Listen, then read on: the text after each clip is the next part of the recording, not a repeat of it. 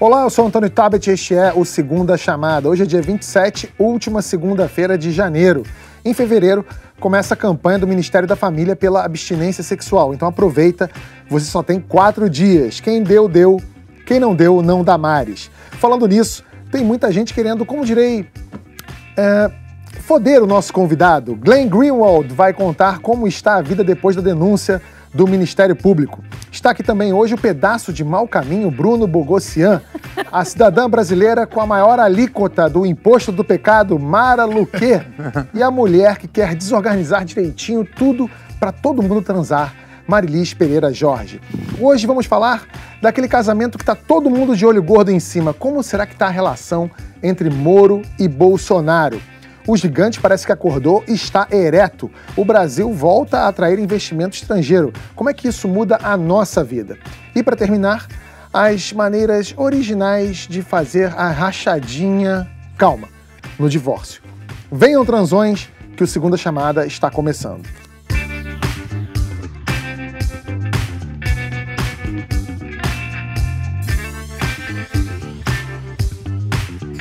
Bom, antes de começar, eu quero dar um recado muito importante para você que é My News Raiz. Na próxima segunda-feira, dia 3 de fevereiro, o Segunda Chamada vai chegar ao centésimo programa. Para comemorar essa marca, a gente vai fazer um programa especial, ao vivo, do YouTube Space, mas num cenário diferente com plateia. E vamos fazer um pouco mais cedo, vai ser às sete e meia da noite. Então, se você quiser acompanhar e participar, fica ligado, sete e meia da noite, ao vivo, dia 3 de fevereiro. Vamos então para a nossa primeira pauta de hoje, que, claro, tem a ver com o nosso convidado, o jornalista Glenn Greenwald. Foi denunciado na semana passada pelo procurador Wellington Divino de Oliveira por crimes relacionados à invasão de celular de autoridades e à interceptação ilegal de conversas. Glenn foi denunciado junto com os hackers presos na operação Spoofing. O procurador diz na denúncia que Glenn incentivou e orientou as invasões e, para isso, mostra uma conversa entre ele e uma das pessoas presas. A Polícia Federal disse em dezembro que até aquele momento não era possível identificar a participação do Glenn nas ações dos hackers. A denúncia gerou uma série de reações. O presidente da Câmara, Rodrigo Maia, disse que é uma ameaça à liberdade de imprensa a Associação Brasileira de Jornalismo Investigativo, a Anistia Internacional, a OAB e outras 40, 40 organizações de imprensa e instituições que lutam pela liberdade de expressão condenaram também a denúncia do MP. Deputados bolsonaristas comemoraram. Glenn, você orientou os hackers em algum momento?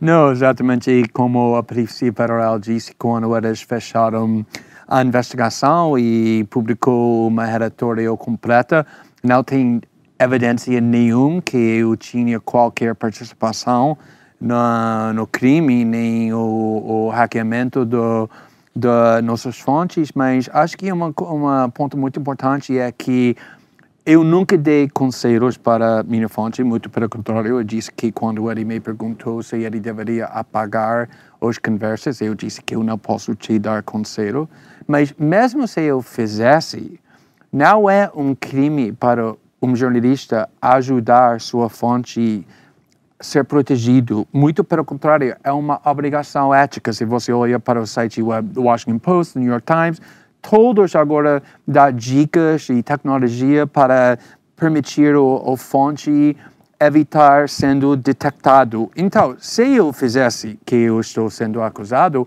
ainda não é um crime, mas obviamente todo mundo pode dar esse trecho quando eu estou falando exatamente o oposto que o Ministério Público está me acusando de falar. É muito estranho, né? Gente, que, que tempos são esses que a gente está vivendo? A que vocês acham que se deve esse tipo de movimento? É, é vingança, é revanchismo?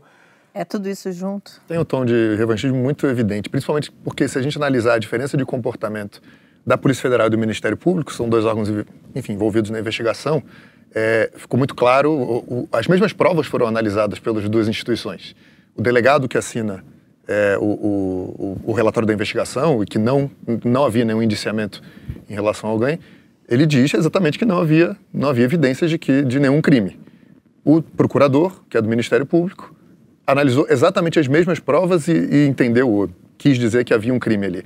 Existe aí um, um movimento corporativista, porque quem está no alvo é, é, das reportagens do Intercept e dos outros veículos são integrantes do Ministério Público, entre outros, né? mas principalmente integrantes do Ministério Público. Então é muito evidente que havia ali um movimento corporativista nesse sentido. Isso é péssimo, porque na verdade ele está atacando um princípio constitucional que é a liberdade de imprensa para defender os seus colegas, digamos assim. É, o, o Marido, você não acha muito estranho que a gente nesse, nesse Brasil de hoje, que flerta tanto com os Estados Unidos, né, com esse ideal americano, com Donald Trump e etc., a gente queira tanto ser Estados Unidos de um lado e ao mesmo tempo queira tanto ser Irã do outro, não é?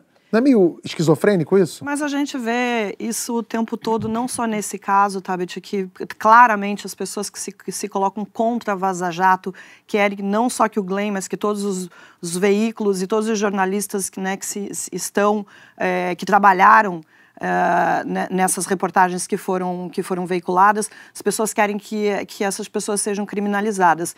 Quem é a favor, não. Então, muitas vezes a gente perde o foco principal, que é, é legal não é legal e simplesmente você quer, você se posiciona como num grande jogo de fla-flu. Mas a gente vê isso não só nessa questão, como em várias outras. Então, se você está do lado de uma notícia X, é, você vai se posicionar independentemente das questões legais que envolvem isso. É uma pena que o Brasil esteja vivendo, não só o Brasil, a gente vê isso acontecer também em outros países, nos, nos Estados Unidos isso acontece, mas isso evidentemente acontece. Você vê qualquer notícia que não vá de encontro com o que eu, como leitor, acredito, eu vou refutar aquela notícia, eu vou dizer que é fake news, eu vou atacar o jornalista que está por, por trás disso. É um empobrecimento é, das relações, das relações institucionais, da relação com a imprensa e, assim, coloca o trabalho da, impre da imprensa, claro, numa posição muito vulnerável. E a gente entende até que isso contamina o debate público, piora o Sim. debate público, mas quando pessoas em posições de poder usam o poder para, enfim, é, aplicar essas ferramentas contra quem eles não gostam, aí que a gente tem um problema gravíssimo. É, mas tem um, um, Esse episódio, eu acho que tem, tem um alento nisso tudo, que, porque esse episódio serviu para unir as pessoas de bom senso, a esquerda, a direita e centro. É, no Brasil e internacionalmente. No Brasil também. e internacionalmente. Você vê o Rodrigo Maia se posicionando contra, enfim. É, e outra e, e muitas até jornalistas de direita até nos Estados Unidos. É, exatamente. Quase todos todos. Então serviu para isso é, de certa forma mostra que é, a sociedade e as instituições não enxergam é, os valores democráticos e a liberdade de imprensa como algo que se possa prescindir. Então, esse, se, se podemos tirar alguma coisa boa desse episódio, é mostrar que, puxa, não estamos todos é, na, nas trevas, né? Quer dizer, você tem um, um, uma parcela importante da sociedade que é, é o que a gente sempre fala, que eu acho que é a maioria. Uhum. É, o problema é que a, a, a minoria é muito barulhenta essa, é, esse grupo é, do ódio é. É, é. eles são muito barulhentos né é, mas a gente viu enfim muitas pessoas. Mas, Mara, eu acho muito, assim, eu concordo com você, mas eu acho muito grave isso estar tá acontecendo, porque pode abrir um precedente para outras coisas é, acontecerem. Que é grave, não todo. tem a menor dúvida. É. é. grave, mas é, eu, eu, concordo com você, é grave. Mas o que eu estou dizendo é o seguinte: mostra que a sociedade brasileira ela é contra esse tipo de coisa. Mesmo quem está à direita, quem está no centro, quem está à esquerda, o que for é, se posicionou contra pessoas que gostam e que não gostam de você se posicionaram contra Sabe, essa você pega um episódio que o ministro do STF, Dias Toffoli, manda tirar do ar uma reportagem lá atrás, acho que a gente já teve uma sinalização de que as coisas não estavam é, acontecendo de forma correta. Isso é mais um capítulo de, de uma história que a gente está vivendo e que, assim, é, eu não tenho a menor dúvida que a gente vai viver outros episódios talvez não como esse, mas episódios de restrição de liberdade de imprensa. É, é, acho que esse contexto é, é crucial, que eh, primeiramente, como todos nós sabemos, o procurador que levou o denúncia contra mim, seis semanas atrás, oito semanas atrás, levou nessa denúncia contra Felipe Santa Cruz, o presidente do OAB, tentando criminalizar as críticas dele contra Sergio Moro, que era tal absurdo do que a denúncia contra mim.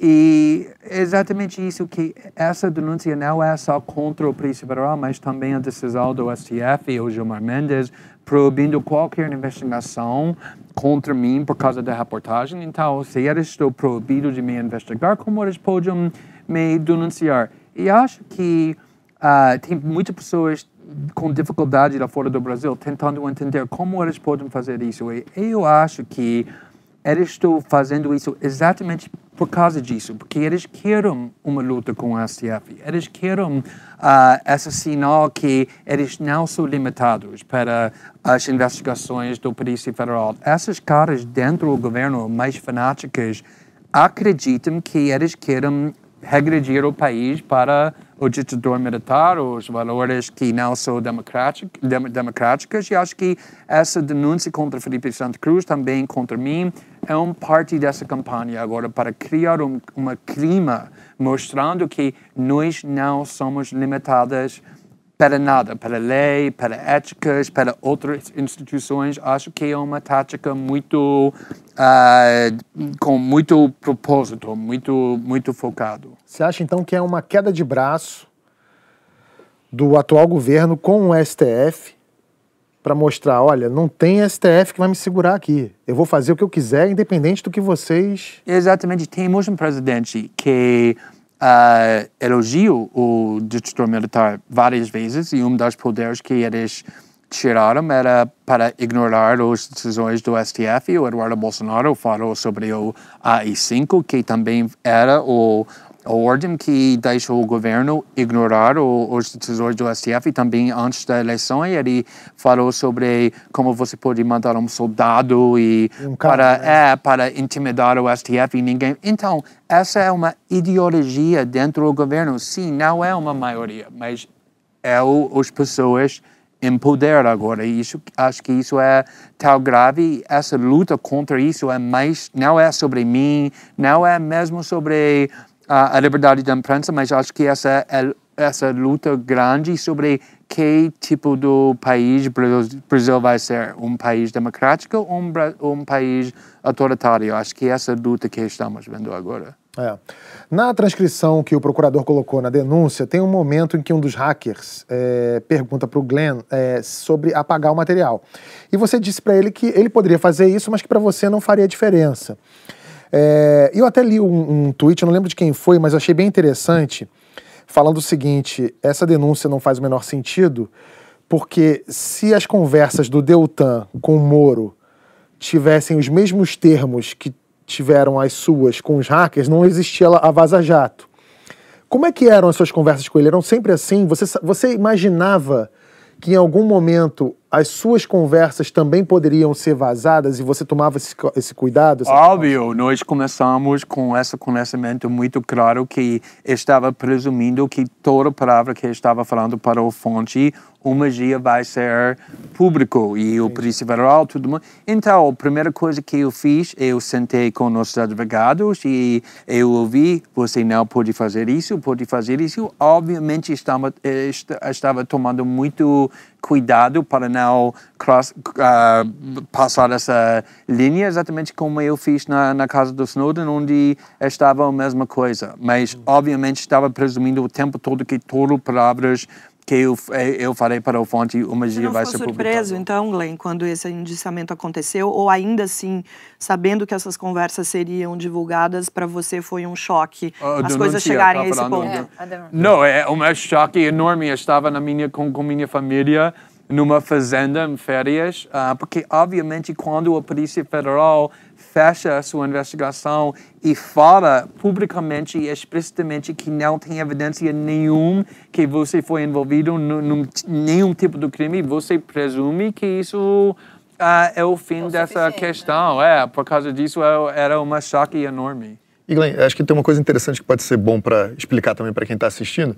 Pelo que a gente sabe até agora, você não precisa revelar todos os detalhes também da sua apuração, sua relação com a fonte, mas é, é, as reportagens foram produzidas até agora, aparentemente, elas saíram de um único pacote de mensagens que aparentemente é do celular do Deltan Dallagnol, que ele é o personagem que está envolvido em todas as, as conversas que foram divulgadas até agora. O que a polícia, a polícia, o que o Ministério Público diz e tentam insinuar é que você teria conhecimento de que havia outros hackeamentos acontecendo depois que você começou a falar com, com os hackers. É, ele te ofereceu, eles te ofereceram material de outros celulares é, ao longo desse período? Isso acho que seria bom de, de esclarecer também.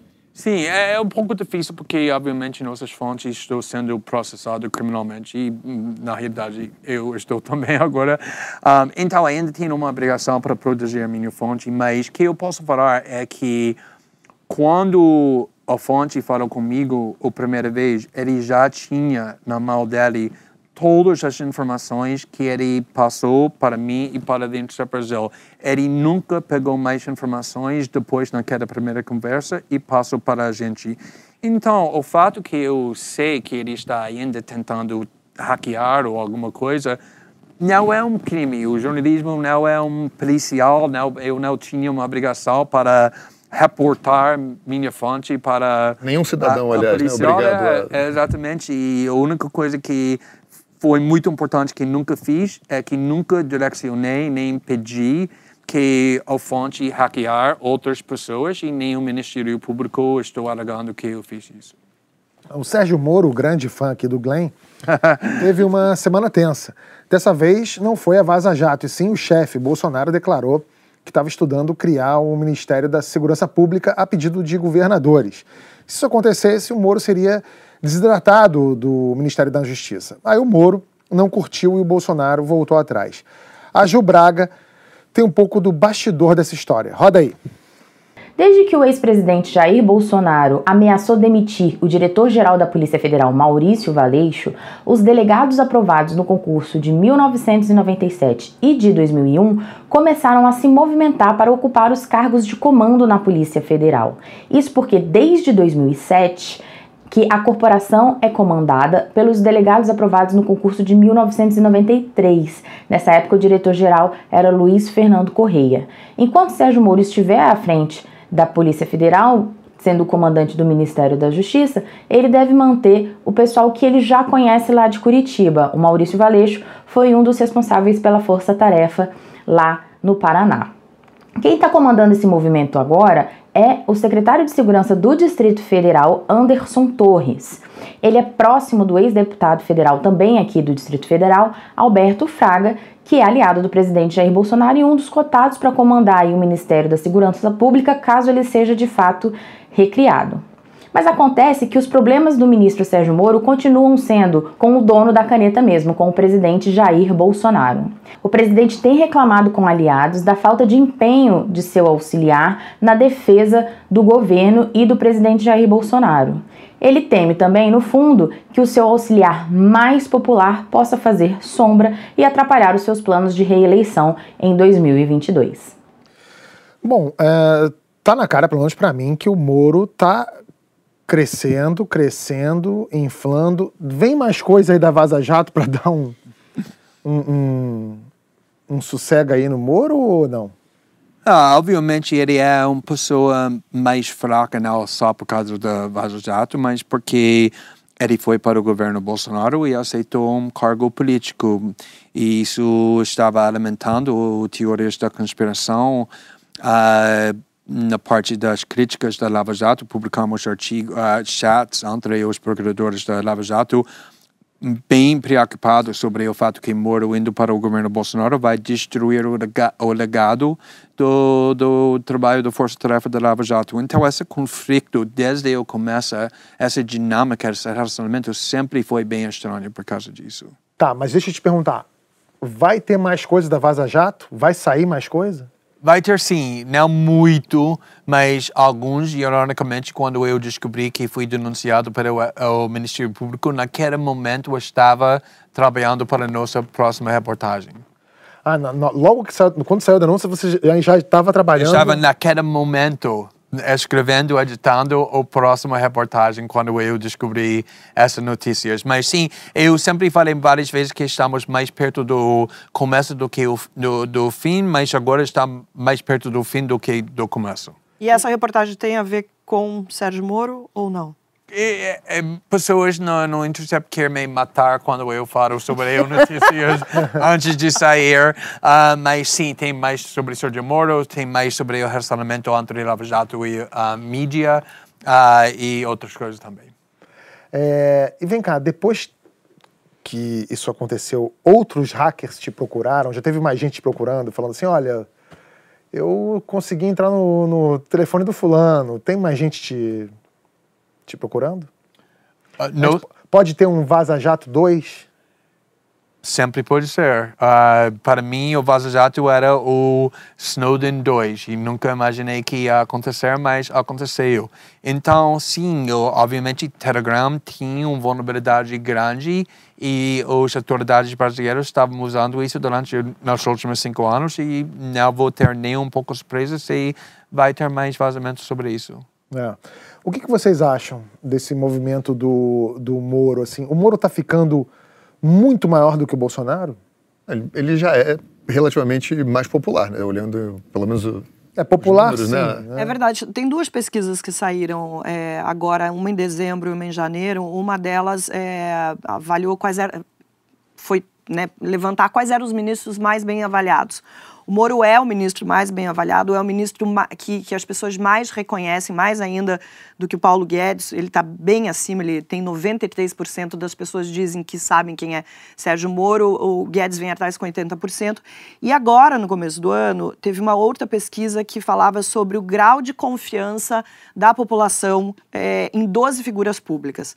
O Moro está na frente, acima de Lula e Bolsonaro. Então, assim, é, eu discordo um pouco do que o Glenn falou, que ele né, ficou é, um pouco enfraquecido. Sim, eu acho que ele perdeu um pouco, mas muito pouco. Já entre aquelas pessoas que já não viam o, o então juiz com bons olhos e, e, passaram a fazer mais críticas ainda a ele como, como ministro.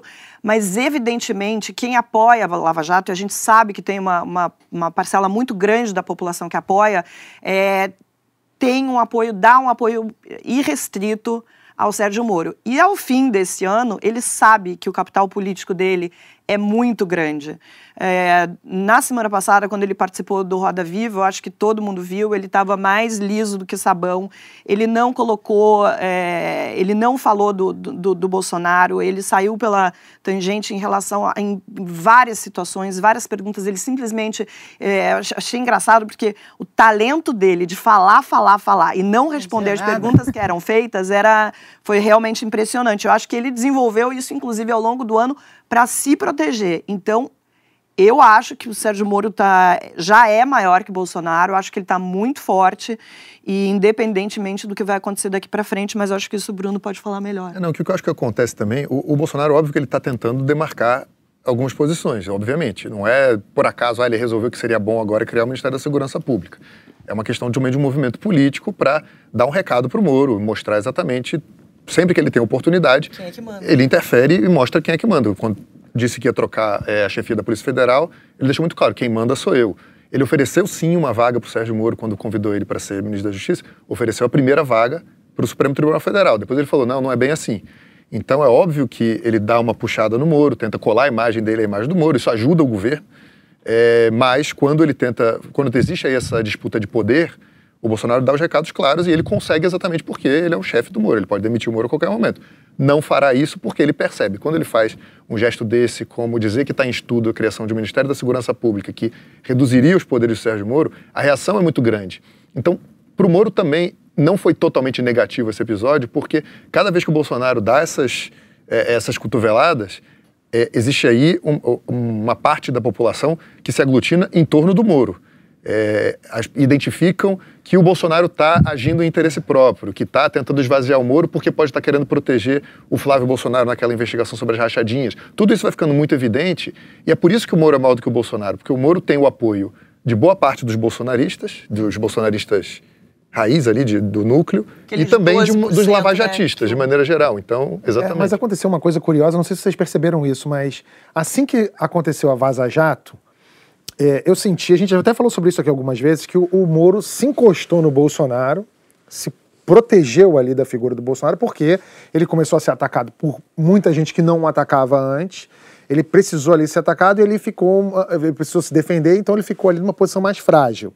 Como ele permaneceu no governo, permaneceu popular e mais fortalecido, quando surgiu esse boato sobre a divisão do ministério dele, é, começou a pipocar umas notas em alguns sites, em alguns lugares, falando assim: olha, se isso acontecer, ele sai. Exatamente. Se acontecer isso, ele sai. E eu não vi ele desmentindo. Exato. Ele não faz, ele, não faz comentários públicos de crítica ao Bolsonaro. Até no Roda Viva ele disse que eu não estou aqui para contradizer o chefe, existe uma hierarquia, etc, etc. Mas de uma Ele maneira habilidosa ele todo, deixa. né? Exatamente, mas vocês que são todos jornalistas e vocês sabem disso, quando é, sai uma notícia dessa e a- o foco da notícia não desmente, onde tem fumaça, fogo. Ou seja, ele deu um sinal claro do, do tipo, olha, se isso acontecer, eu vou realmente vou sair. E eu acho que alguns movimentos que ele, que ele fez, por exemplo, o, o Instagram, que a mulher. A, a mulher dele disse que está muito brava. Conversei com uma fonte, disse que a mulher dele está muito brava com o governo. Diz que ela está E ela, é uma, e ela é uma grande entusiasta da candidatura presidencial dele. Exatamente. E, é- e, essa- e quando ele entra no Instagram, que ele fez aquele, aquele vídeo e diz que foi a mulher que insistiu, eu vi aquele movimento como. Porque, porque o presidente Bolsonaro, na verdade, a campanha dele, ele mostrou para os políticos a importância, a relevância que tem as redes sociais e a internet. E eu vi esse movimento dele, um movimento político ali, dele se posicionando para começar a também mandar o recado dele, sabe? E, e ele diz que foi a mulher, que ele fez isso orientado Se pela protege. mulher, entendeu?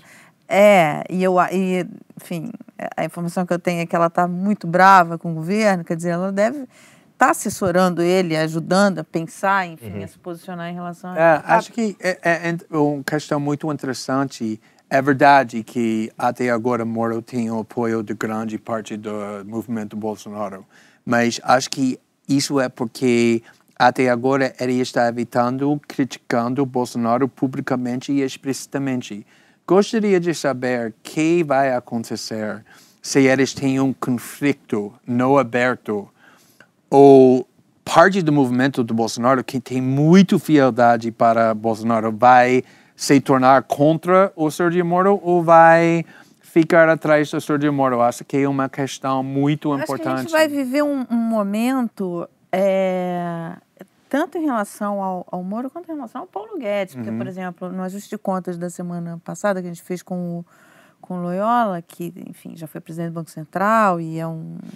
É da Tendências, que ajuda investidores a pensar, eles falam assim: eles já estão precificando, colocando no horizonte de risco a possível saída do Guedes. Então, é, isso vira. Porque quando estava.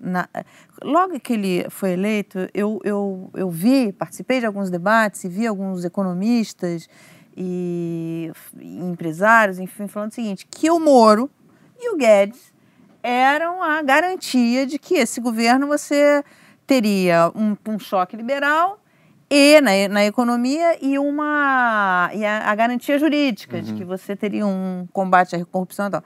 Então são dois, do- dois nomes importantes para esse governo. Porque- avalistas, né? dois avalistas importantes. Se eles saem, é, e isso e eu acho que isso pode acontecer em algum momento. Eu acho que o Moro pode se cansar dessa coisa e, e pode tentar traçar, não sei, virar... Mas essa questão que o Glenn colocou é interessante. A gente não sabe ainda o que, o, o que vai acontecer, né? É. A pesquisa da Datafolha mostra que o, nú- o núcleo duro do bolsonarismo são mais 10, 12% da população, que são aqueles que não, não vão abandonar o Bolsonaro nunca. A gente sabe que muita gente votou no Bolsonaro até a con- contragosto, era um, um voto antipetista, e eu já vi, claro, que é um termômetro pequeno, mas assim, nesses episódios que o Moro tem, tem aparecido, de pessoas dizendo, se o Moro for, ca- for candidato, eu abandono o Bolsonaro e voto nele. É, vai, ser muito, vai ser muito interessante Não, dá uma reviravolta. Vai ser muito interessante enorme, ver o que né? vai acontecer, se essa ruptura acontecer, mas principalmente quando ela acontecer, né? Se ela, se ela acontecer muito cedo, se ela acontecer mais perto da eleição. E sobre que? Sobre qual debate vai provocar essa... Ou se o Bolsonaro, inclusive, vai resolver essa questão e já vai indicar logo ele para uma dessas vagas do STF tem- e se livrar Acho que dele. ele Seria quer, ele quer. É isso que a gente ia falar agora, porque em novembro o ministro do STF, Celso de Mello, vai se aposentar. Até lá, a gente vai ficar na expectativa. Será que o Bolsonaro vai indicar o Moro para essa vaga? Ou será que vai ser um terrivelmente evangélico, conforme ele, ele prometeu?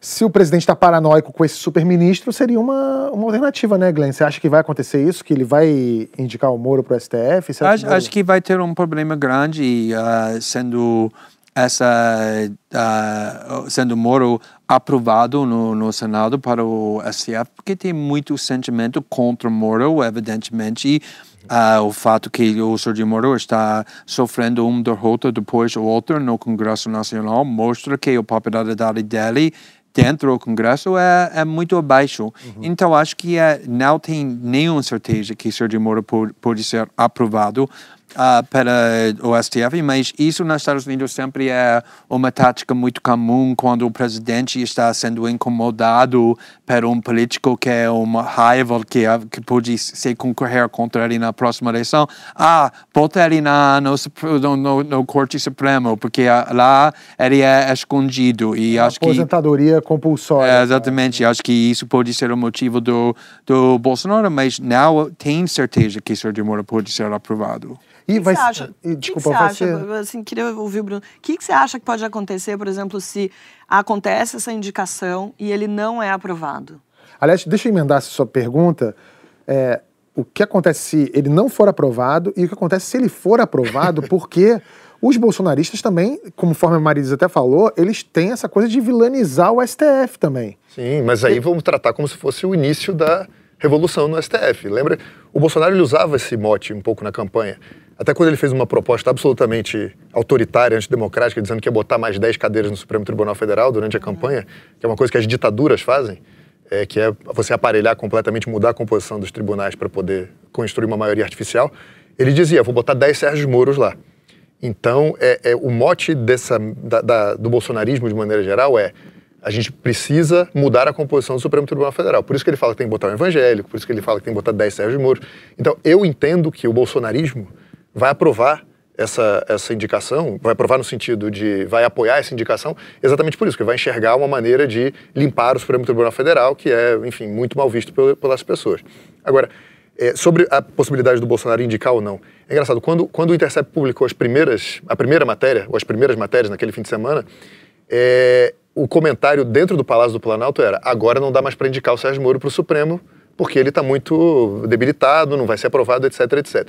Óbvio que já tinha uma intenção dentro do, do governo e entre os principais aliados do Bolsonaro de começar a minar um pouco essa popularidade do, do Sérgio Moro. Então, eu acho que o Bolsonaro deve ter gostado quando o Intercept publicou as primeiras. Foi não ser aliado, Ele, na realidade. imagino que sim.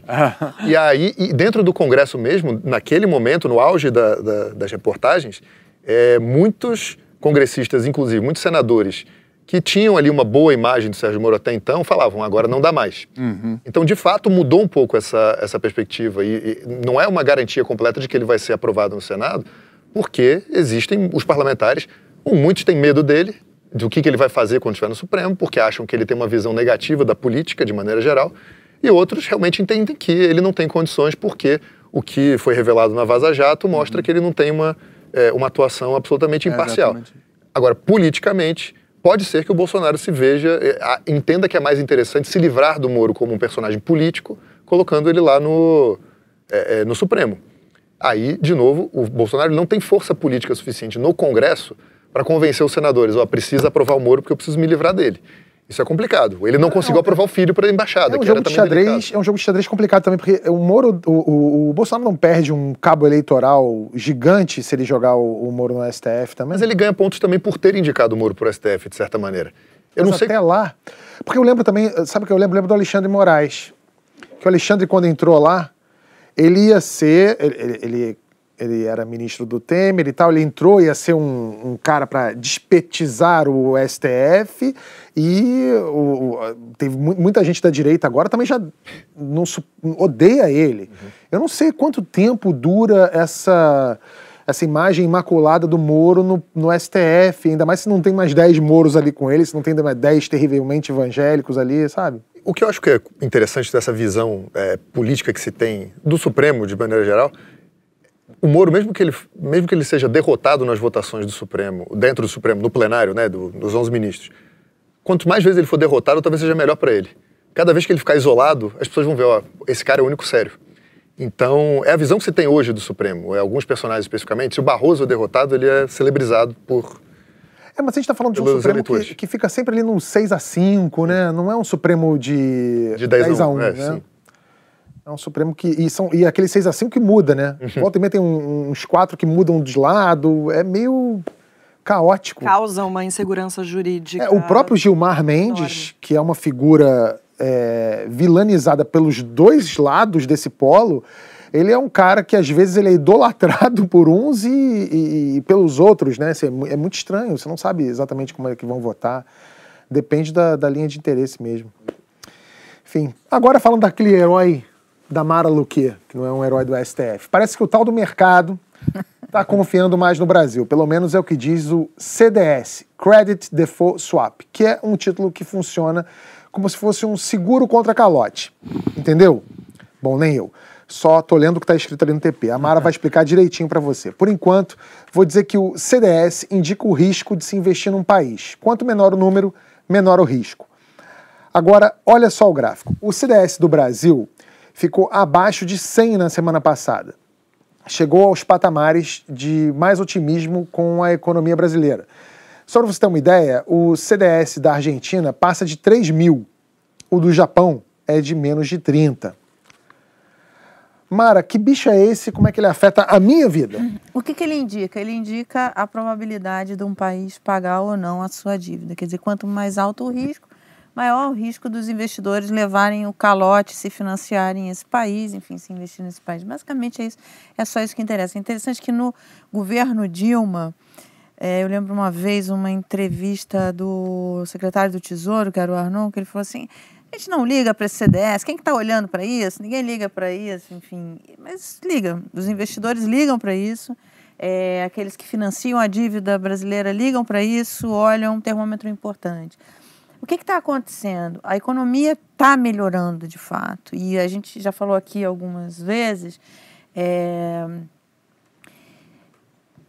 Em condições normais, num governo normal, é, você enxerga a melhora da economia né, como uma melhora da popularidade do governo. Inclusive, esse governo, a última pesquisa que saiu do presidente já mostra uma melhora na popularidade dele e eu acho que vem muito em função da melhora da economia.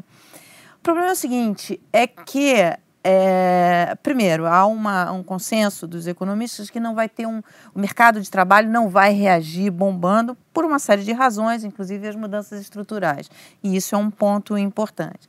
Segundo, é que a melhora da economia o presidente pode achar que é ele. E isso pode é, fazer com que ele ganhe uhum. força para falar: olha, eu não preciso desse ministro, não preciso de nada, porque minha popularidade está aumentando. Ele pode, da mesma forma que a ex-presidente Dilma achou que ela estava sendo eleita por ela e não pelo Lula, e não pelo, pela, pelo que foi o desempenho do, do governo Lula, esse presidente, ele pode achar, ele pode ganhar, ele e os filhos dele podem ganhar uma confiança e falar assim: não, essa economia está melhorando por mim, a popularidade está aumentando por minha causa. E não é popularidade está aumentando. Deixa eu aproveitar para te perguntar uma coisa. É por isso, por exemplo, que o Bolsonaro, de de, ele continua dizendo que ele não entende é, sobre economia, mas de vez em quando ele tem falado, postado principalmente coisas sobre economia, já com essa preocupação de colar nele esses ganhos, mais confortável, ainda né, que sejam pequenos, eu não consigo na entender economia. a cabeça desse presidente. Eu, eu me sinto Quem consegue, Mara? de entender o que se passa ali. É, mas alguns agentes e analistas identificam e começam a precificar uma possível saída do, do Paulo Guedes um pouco isso. Ele pode achar de fato que a popularidade é dele, que está aumentando por ele que a economia está melhorando por ele. É... E que as pessoas fazem essa ligação da melhora é da economia claro. ao presidente. É claro. E fazem, né? E fazem, e fazem. E ele, ele, se ele não fosse tão confuso, ele estaria navegando numa popularidade altíssima, porque no início do governo dele havia uma, um, enfim, os, os, agentes econômicos, o mercado precificava muito uma, um, um, um choque liberal, enfim, uma redução do Estado e, e, que o país ia sair da, finalmente dessa grande recessão, ia conseguir crescer e atrair investimentos. E isso tudo foi desmontado no primeiro trimestre, primeiro semestre, dado a incapacidade do, do governo, do presidente lidar com o Congresso e tocar, e, e, a capacidade dele de falar bobagem, enfim, que ia tumultuando uma série de coisas, inclusive na, na aprovação da Previdência. E aí o mercado, enfim, e os agentes econômicos recuaram, desmontaram muitas posições e tal.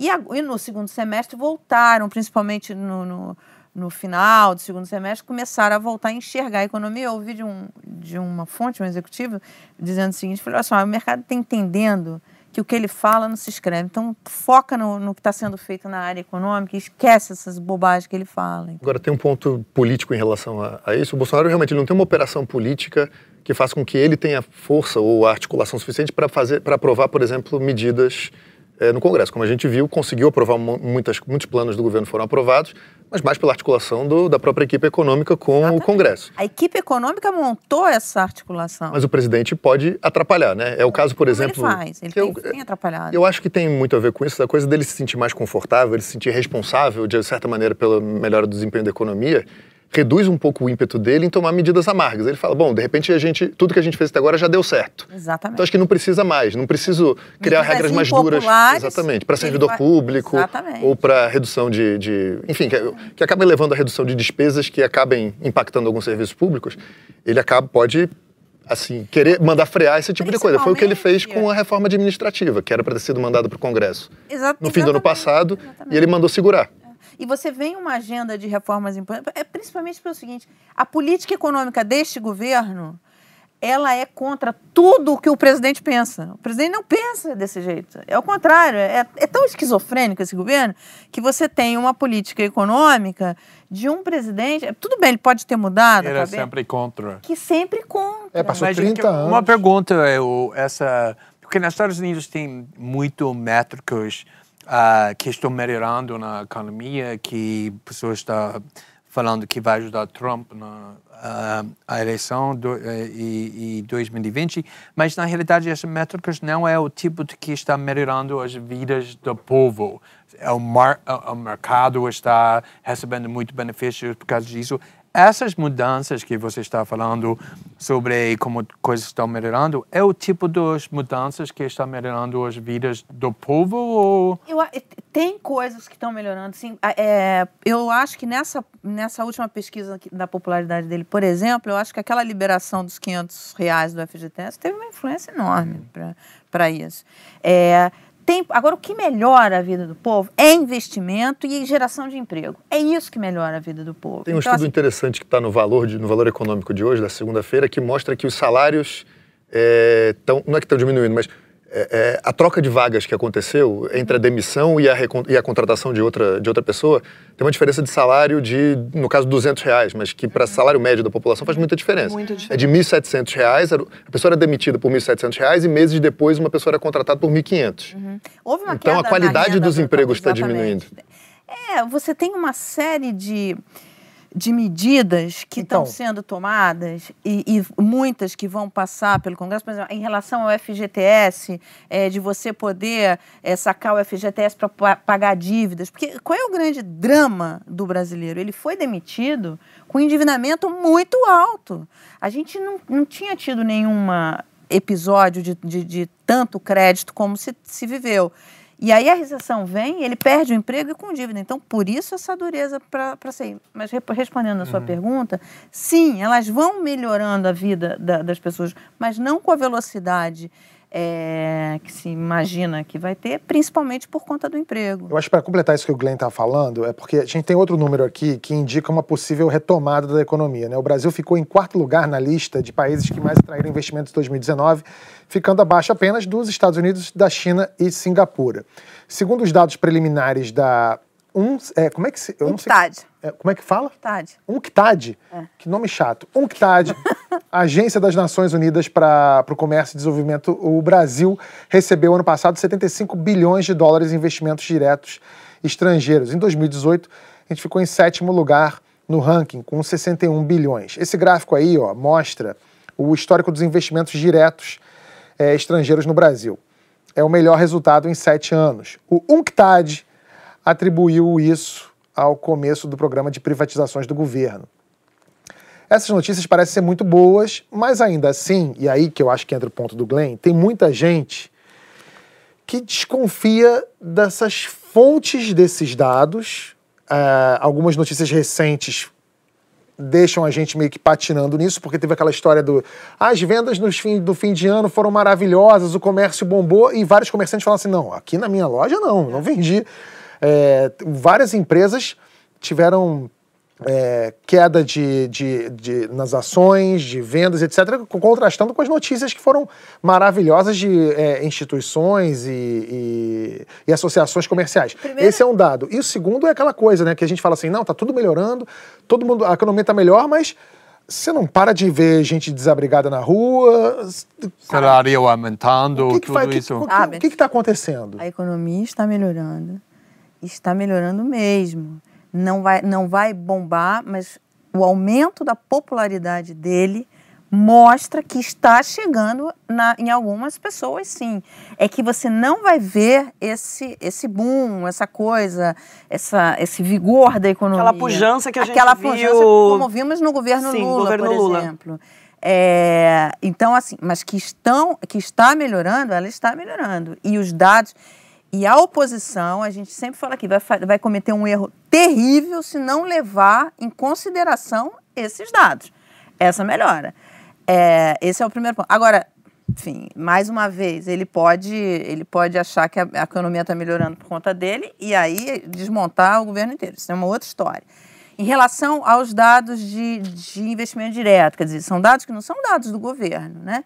Então, são dados externos. É, e o que, que esse investimento mostra? Esse investimento é o melhor investimento, porque é um investimento direto, é um investimento na produção, na geração de empregos. Você vai encontrar pessoas que estavam desempregadas há dois, três anos e que começam a se recolocar, com uma renda menor, mas que começam a se recolocar. É, a gente vai levar ao ar uma, uma série nas próximas semanas, que mostra como está aquecido, o valor econômico dessa matéria também, como está aquecido o mercado de recolocação de executivos 50 a mais. Por quê? Porque está vindo muita empresa estrangeira para o Brasil e procurando é, executivos experientes para colocar, para tocar o processo, para fazer é, a, a, sua diretoria, montar a sua área executiva. É, na área de saúde, investimentos. Então, assim, começa a vir investimento sim, e se for tocado o programa de privatização, é, se conseguirem fazer minimamente, organizarem toda a agenda que está para passar no Congresso, isso deve atrair é, mais investimentos para o país e você vai ter uma melhora. Para mim, essa coisa de, ah, não, não vê uma melhora ali assim, é, eu não tenho esse raio de visão de país. Eu não sei como é que está a vida de alguém no Nordeste, é, numa cidadezinha em que eu não consigo alcançar. Não sei se a vida dele melhorou, tá? Agora, o que eu sei é o seguinte, a popularidade do presidente está melhorando. E isso daí é a economia melhorando. Bom, que Só. ótimo, fiquei feliz já com essa notícia que estão contratando executivo 50 mais. Se quiser algum 45 mais, me tira daqui do Porta dos Fundos, pelo amor de Deus. Se tiver um contrato, um salário bom, longo prazo, eu vou. Tá? E para fechar o assunto aí do, do atual governo, é, 34,5% dos brasileiros avaliaram positivamente o governo Bolsonaro. Em agosto de 2019, eram 29,4%. Os dados são da pesquisa CNT-MDA. A aprovação pessoal de Bolsonaro é ainda maior, subiu de 41% para 47,8%. As áreas do governo é, de melhor avaliação são combate à corrupção, economia e segurança. Bruno, economia e segurança eu entendo. Agora, combate à corrupção, da onde vem essa, essa fábula? Pois é, é curioso, né? Porque, de fato, a economia e, e segurança a gente consegue ver, pelo menos, alguns dados que corroboram uma, algum motivo para as pessoas se sentirem um pouco mais seguras e um pouco mais confortáveis com, com a economia. Mas no combate à corrupção, assim, a gente só pode deduzir que talvez o fato de você não ter visto um grande escândalo estourando no, no governo, apesar de episódios que aconteceram de fato, tem o caso do ministro do Turismo, que desde o início do governo está enfim, já foi denunciado por ter é, participado de um esquema de, de candidaturas laranjas. Lá, não é? Continua lá. Eu, eu achei que ele ia cair assim, porque seguinte. de fato o Bolsonaro ainda estava embrulhado na bandeira do combate à corrupção, né? Seria um, pelo menos uma contradição se ele não fosse demitido, não foi. Continua por lá. Tem o Flávio. É, tem o caso do Flávio, que também continua quente. Tem o caso do secretário de comunicação, que não chega a ser um caso de tá corrupção, mas é um caso de conflito agora, de né? interesse. Então, tudo isso deveria, pelo menos, começar a manchar um pouco mais do governo, não porque são casos tão grandes quanto o mensalão, o petrolão, etc., mas porque, de fato, eles apontam a contradição, trinca o, o cristal ali do, do, do governo nessa questão, em relação ao Bolsonaro especificamente. Mas você não viu uma profusão de escândalos como aconteciam é, é, na época da Ser Lava a Jato. figura do Sérgio Moro? Sim, isso que era, esse era um ponto que eu, que eu ia citar também. O fato da figura do Sérgio Moro estar atrelada ao governo ainda também, obviamente, ajuda. Mas não justificaria, por exemplo, um aumento, né? Houve um aumento na percepção de, de combate à corrupção. Isso que é difícil de, de, de compreender. Mas a- é, acho que é isso também que ah, eu vi alguém, não, não, não me lembro quem, mas falando que nós deveríamos ah, rezar para o sorte para seguir depois Michel Temer em qualquer emprego, porque assim, se o, o presidente não é pego ah, mandando uma propina na áudio, todo mundo pensa, ah, corrupção não é tão grave aqui. Ah, mas acho que é exatamente isso. Corrupção neste país tem uma definição muito ah, estreita que é propina, é alguém mandando violência, e se alguém está um pouco ah, atrás dessa, isso não é a corrupção. É, e não é exatamente, não vale exatamente para tudo, mas eu acho também que o fato de economia e segurança é, é estar com uma percepção melhor Pode é algo que, tá impacto, que tem um impacto direto na vida da população no dia a dia, acaba elevando, de certa maneira, o bom humor das pessoas na hora de avaliar outras áreas do governo. A pessoa é, sente menos deficiências em algumas áreas. Isso é uma possibilidade. Depende, óbvio, de como a pergunta foi feita, qual foi a ordem das perguntas de uma pesquisa. Tudo isso acaba tendo um pouco de influência também no Verdade, resultado. né? Isso, na verdade, contraria. Eu até fui buscar uma colinha aqui porque eu não sabia de onde tinha saído. Mas agora, na semana passada, saiu a posição do, do ranking do, do Brasil no, no estudo da Transparência Internacional. E o Brasil repetiu a nota e piorou no ranking da corrupção eh, de 2019. verdade, muito bem Então, você lembrado. ficou em 76 lugar. Ou seja, a gente não está bem. Mas as pessoas têm essa falsa sensação de que sim, de que melhorou. Não melhorou. Mas eu acho que tem muito a ver com isso o que o Bruno falou. Quando você melhora a segurança, melhora a economia, a percepção do restante melhora também. E o governo está funcionando melhor, exatamente isso. Bom, separação nunca é uma situação fácil nem agradável, ainda mais quando se trata da divisão de bens e guarda dos filhos. O americano David Ostrom, de 40 anos, se sentiu prejudicado no divórcio. Engraçada. Ele diz que teve a vida destruída pela ex-mulher e pelo advogado dela. Ostrom agora quer que a justiça autorize que ele e a ex-mulher resolvam a pendenga num duelo de espadas. Isso mesmo. Ele é generoso. Disse que se a mulher não quiser duelar com ele, pode mandar o advogado. Marili, você toparia resolver o divórcio num duelo de espadas? Gente, que, que absurdo, né? Que horror. Não sei nem o que falar sobre isso, Tabet. De onde esse cara, ele anda vendo, jogando muito esses joguinhos aí que vocês que gostam de games jogam, vendo muito filme. É curioso que eu Game tava- of Thrones. Não sei o que, que o cara tá vendo pra ter tido essa ideia tão maluca. É curioso que eu tava vendo esse, essa semana, eu tava assistindo ao. ah, tava ouvindo o podcast do Joe Rogan com o Bill Maher. E eles estavam falando sobre a indústria do divórcio nos Estados Unidos. É, a conversa era exatamente sobre isso. E eles estavam falando que, é, que eles conhecem vários casos de casais que vão se separar e que, que isso só é bom, na verdade, para os advogados.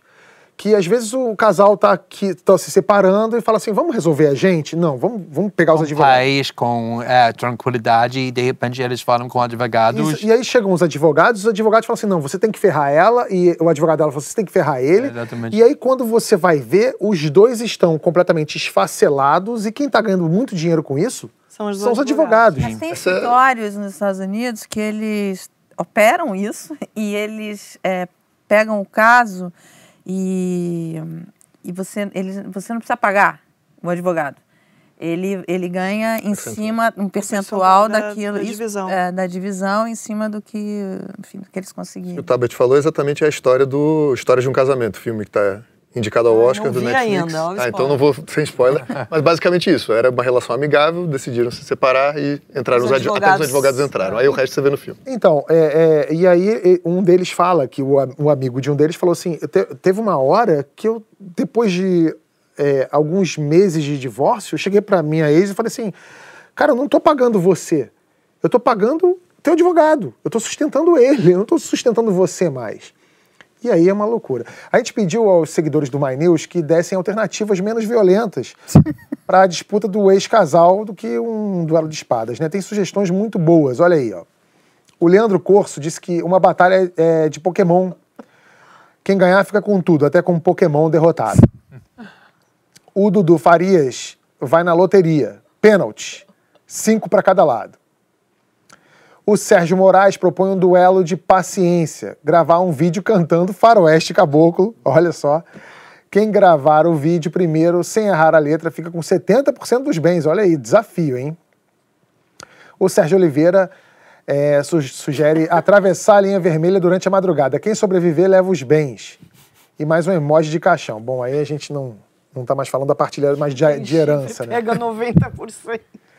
Quem tem mais chifre pega 90% é a sugestão do Adeilson Barreto. É para beber água do Rio Guandu também, quem sobreviver também. Nossa, é. Ai, que É. horror. Tomar banho no Rio de Janeiro tá, tá, tá Tomar complicado. banho, tomar, tomar água, né? É, beber água no Rio de Janeiro. Aliás, eu vou escrever um roteiro pro Porta sobre isso esses dias. Bom, a gente fez um levantamento aqui de outras histórias de divórcio. Em 2008, no Camboja, um casal resolveu rapidamente a questão da divisão dos bens. Como só tinham mesmo uma casa de madeira, eles serraram a casa ao meio e cada um ficou com a metade. Essa história é verídica. Na Austrália, a mulher ficou com a fazenda da família no acordo do divórcio. Até aí, tudo bem. Mas o marido tinha enterrado as cinzas dos pais na propriedade e construído um memorial. Bom, a ex fez o cara perturbar o descanso dos velhos e procurar outro canto porque não queria os sogros por lá. Na Inglaterra, uma mulher pediu de volta o rim que tinha dado, é, tinha doado né, ao ex-marido quatro anos antes do divórcio. Na Arábia Saudita, uma mulher falou, brincando, que gostava mais do camelo do pai dela que do marido. O cara ficou puto, levou a mulher até a fazenda e fez o pedido de divórcio na frente do camelo. Vocês conhecem outras histórias assim de divórcio, de separação que sejam emblemáticas ou Eu não tô me lembrando. O que me chama a atenção é como as pessoas terminam histórias de amor se odiando, né? É louco. Que é ódio, E às né? Você vê, vive vê a pessoa ir 20, fazer, 30 a- anos. o, sei lá, o cara e tirar as cinzas da, do- do- dos pais que estão enterrados. É, você tá com muita raiva da pessoa, porque você não quer só a separação. Você quer vingança, você quer se punir, quer punir aquela pessoa com quem você, enfim, teve uma história. É, no fim, eu acho que é, é- é uma vaidade mesmo, né? É um egoísmo, né? De você não, não- não- não perceber que aquela relação acabou e você não quer abrir mão disso, né? Do, do status de estar com aquela pessoa. Eu não sei o que que é exatamente, triste. né? É muito triste. Eu já me separei depois de outras 20 histórias. anos de casada. E eles são vivos? Você tirou muita coisa deles todos, não tirou, Mara? Você tem cara de que Eu deixa os tive caras. um casamento. Fiquei casada há 20 anos, me separei e, e eu falei, olha, eu só quero as minhas cadeiras, os meus livros e os meus quadros. E ele fez, ele cuidou de tudo, um cara confiável e tal, fez tudo. A gente teve um advogado só que baratinha, não, não ficou rica com o nosso divórcio. E foi lá e Eu tive separação amigável e não muito amigável. Amigável, somos amigos até hoje. Não amigável, ele levou tudo de casa. Bom, O novo, o novo tipo de lei é que ah, agora casais estão brigando mais do que nunca sobre quem vai ter o cachorro. Isso é uma causa É verdade. muito briga, muito raiva. Mesmo com casais que podem divorciar, com pais, com tudo outro, isso leva Olha, eu não muito- tô pensando em me separar, mas se, se fosse o caso, os gatos Vai brigar. ficariam comigo. Essa seria a maior briga, certamente. É. É, o- a gente fez no Porta um roteiro que não é mais o cachorro, são as redes sociais, porque tem tanto casal que tem conta junta no Instagram, no Facebook, com quem vai ficar o Insta, com quem vai ficar o Face, com quem vai ficar o porque né, a conta do casal, o casal se separa com quem fica a conta, É. né? Uma conta de casal que são influencers, né? Tem que Ah, mas decidir. aí ele não separa, né? Opa! Eu- Opa, aí Não, que separa. Opa!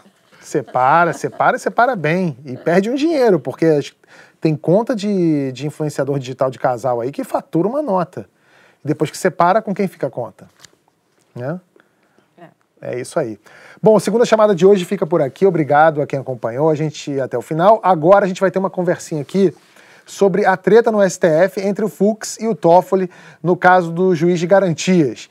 Imagina o climão quando todo mundo voltar do recesso. E não se esqueçam que na semana que vem é o segunda chamada especial número 100, o programa ao vivo com plateia e convidados especiais direto do YouTube Space no Rio de Janeiro. Valeu, até daqui a pouco. Gente, o Bruno, o Bruno veio para competir com o Pedro Dória, veio com uma.